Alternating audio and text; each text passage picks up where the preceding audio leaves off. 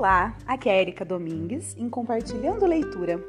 E nós estamos lendo o livro Treinando a Emoção para Ser Feliz, de Augusto Cury. Estamos no capítulo 2 e vamos dar continuidade a esse capítulo hoje com o subtítulo Você foi imbatível no começo da vida. Então vamos lá. A depressão advinda de qualquer causa é o topo da dor humana. Muitos que vivem o caos da depressão desistem ou pensam em desistir da vida. Nessa dramática doença, os instintos que preservam a vida, tais como o apetite, o sono e o prazer sexual, ficam alterados. É importante que os pacientes deprimidos não apenas tomem antidepressivos quando necessário, mas não sejam passivos diante do caos da depressão. Eles devem criticar os pensamentos negativos que financiam o humor deprimido e fomentam a desesperança. A esperança é um ingrediente indispensável à vida. Não há depressão tão grave que não possa ser superada. Contudo, no mundo psíquico, o importante não é a doença do doente, mas o doente da doença. Ou seja, o mais importante para o retorno à saúde emocional não é a gravidade da doença, mas a disposição do doente, a sua capacidade de querer mudar a sua história e de fazer uma faxina no seu desânimo e nas ideias negativas. É, é, a sua capacidade de querer mudar a sua história, de fazer uma faxina no seu desânimo e nas ideias negativas, é mais importante que a dimensão do seu problema. Há pessoas que têm pequenos problemas emocionais que nunca resolvem. A atitude passiva do eu arrasta a solução. Não há dois vencedores nas águas da emoção. Ou você supera os conflitos emocionais, ou eles o controlarão. Todos querem o pódio, mas muitos desprezam a fadiga dos treinos. Todos querem a vitória, mas a grande maioria desiste da labuta. Todos querem ser felizes, mas não treinam suas emoções. Ninguém pode brilhar em qualquer área da vida se não aprender a percorrer com coragem todas as distâncias necessárias. Quando você iniciou sua trajetória na fecundação, saiu desesperado para encontrar um minúsculo alvo para sobreviver. Você não tinha mapa e nem salva-vidas. Não deixe os problemas de fora ou de dentro controlar a sua vida. No começo, você foi imbatível, nadou muitos oceanos pacíficos e atlânticos para chegar ao pódio. Acredite, você consegue. Não deixe as palavras desistir e recuar fazer parte do seu dicionário. Nossa, que. que olha, eu até me perdi aqui lá no, no final do, do, desse subtítulo. Que sensacional, né? Realmente, a gente foi imbatível no começo da nossa vida, né? Então a gente está lendo aí, pelo que a gente está desde o início do livro, essa questão dele fazer essa analogia com a nossa, o dom da vida, né, de que nós recebemos uh, essa graça divina que foi o sopro de vida que recebemos e o quanto, desde o momento em que o espermatozoide fecundou o óvulo, né, uh, o quão somos é, realmente é, o quanto a gente pode tirar de lição disso, né? Que é, desde esse momento aí da fecundação. Então é bem interessante isso. Vamos continuar. Agora o subtítulo é A Síndrome do Pensamento Acelerado. Somos a espécie mais intrigante da biosfera terrestre. Há milhões de espécies, mas somos a única que pensa e tem consciência da vida. Como uma espécie inteligente, podemos pensar no passado, ainda que o passado seja irretornável.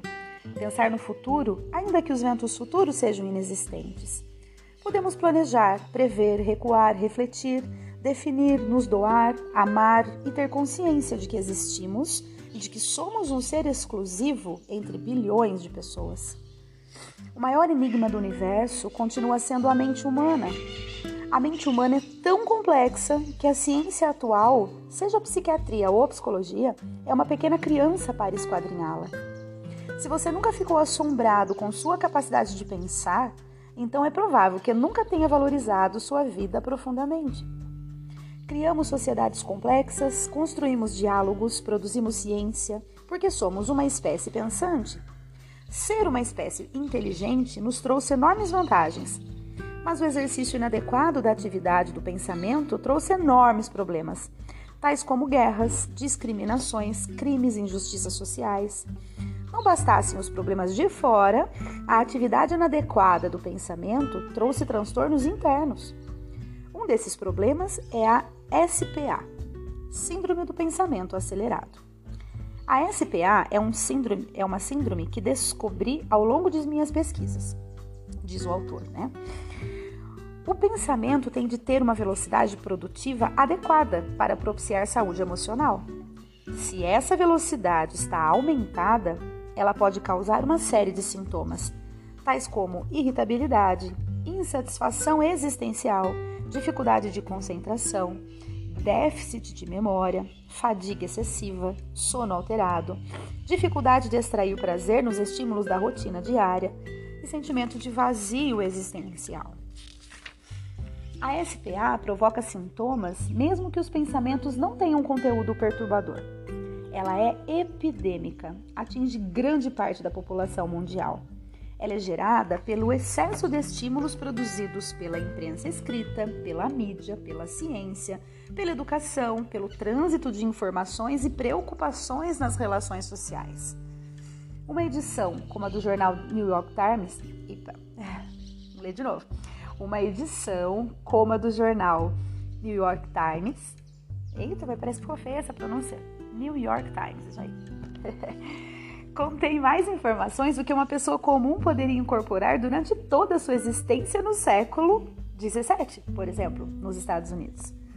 Trilhões de informações são produzidas anualmente. Precisaríamos de mil anos para receber o que se produz em um mês no mundo.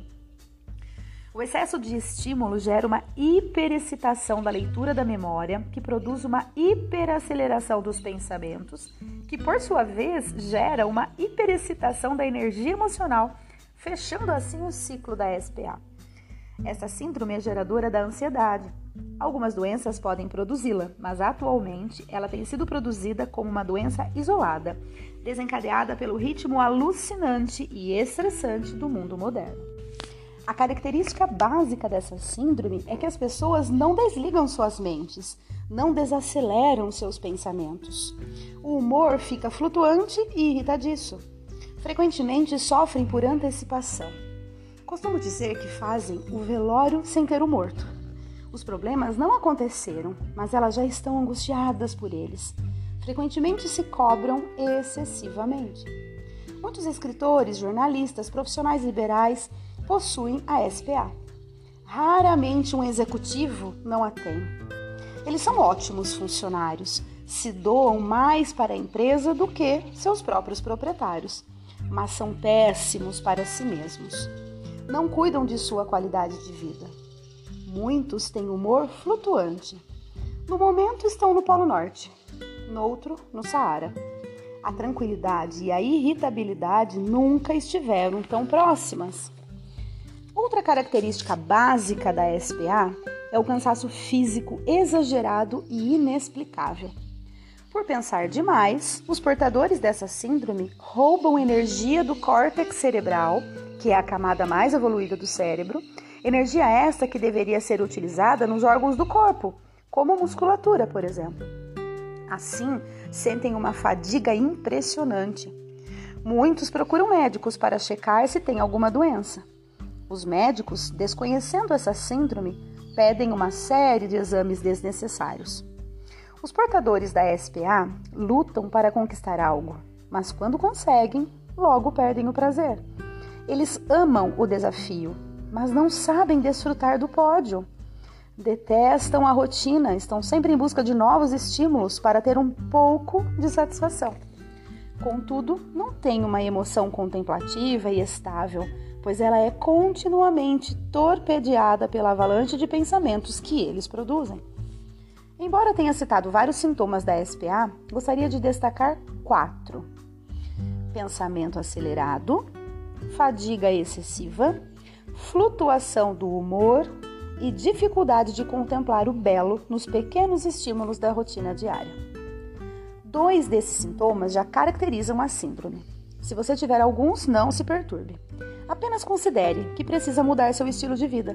Precisa treinar sua emoção para desacelerar seus pensamentos e se tornar uma pessoa estável, feliz e tranquila. Nossa, gente, esse áudio está sendo acho que o melhor de todos. Eu não sei na opinião de vocês, mas gostei demais, demais, demais, demais dos dois subtítulos que nós lemos aqui.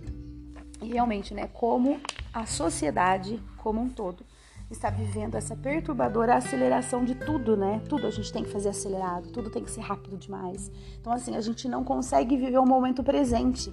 A gente está sempre vivendo no minuto seguinte, né? Tá, então, eu estou fazendo uma coisa aqui, mas eu estou pensando naquilo que eu tenho que fazer depois. Eu não desfruto daquele momento presente. E é esse que é o segredo da, de realmente da felicidade, é, como, como algo assim realmente é, factível para a gente, né? Porque quando a gente pensa em, ai, em ser feliz é uma coisa tão complexa, tão grandiosa, a gente imagina, quando na verdade são pequenas coisas, pequenos gestos que fazem, fazem com que a gente realmente tenha essa, essa alegria de viver, né? E realmente seja uma pessoa feliz.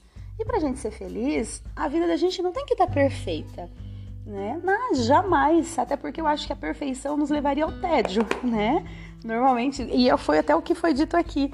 A gente, as pessoas, né, procuram, procuram tanto quando encontram, ah, é só isso, e aí procuram outra coisa.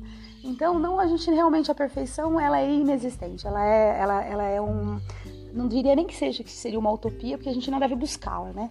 Mas é, sim a contemplação das pequenas coisas que juntas fazem com que a gente tenha realmente uma vida feliz eu acredito que a gente possa tirar realmente excelentes lições de tudo isso que a gente leu hoje. Então eu desejo um excelente dia a todos, para quem está ouvindo agora pela manhã, como eu estou gravando pela manhã.